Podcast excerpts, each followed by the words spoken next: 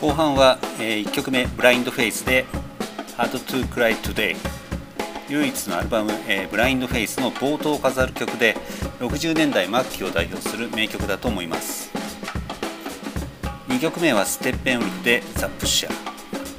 ステッペンウルフはもちろん映画「イージーライダー」で有名なバンドでこの曲も映画の中で印象に残る使われ方をされています。イージーライダーの影響もあってこのバンドも60年代末期の夢破れた感がすごい強いえバンドですね。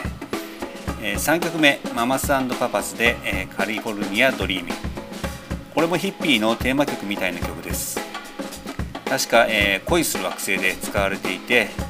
えそこでも夢が終わったシーンで、え使われていたと思います。この時代のこのタイミングでしか表現できない切迫感が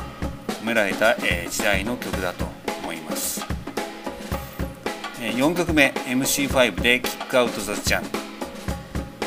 全3曲「ブラインド・フェイス」「ステッペン・ウルフ」「ママスパパス」この辺り、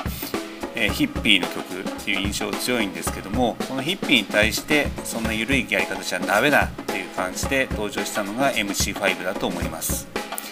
まあ、パンクがドーンと出てきた、えー、まあ、スラッとの話なんですけどその時の感じにもこう近いのかなっていうところですねデトロイトパンデトロイトの、え、パンクの元祖の時代に聞いてもかっこいいというふうに思います。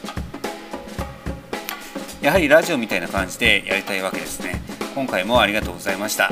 それではまたいつか。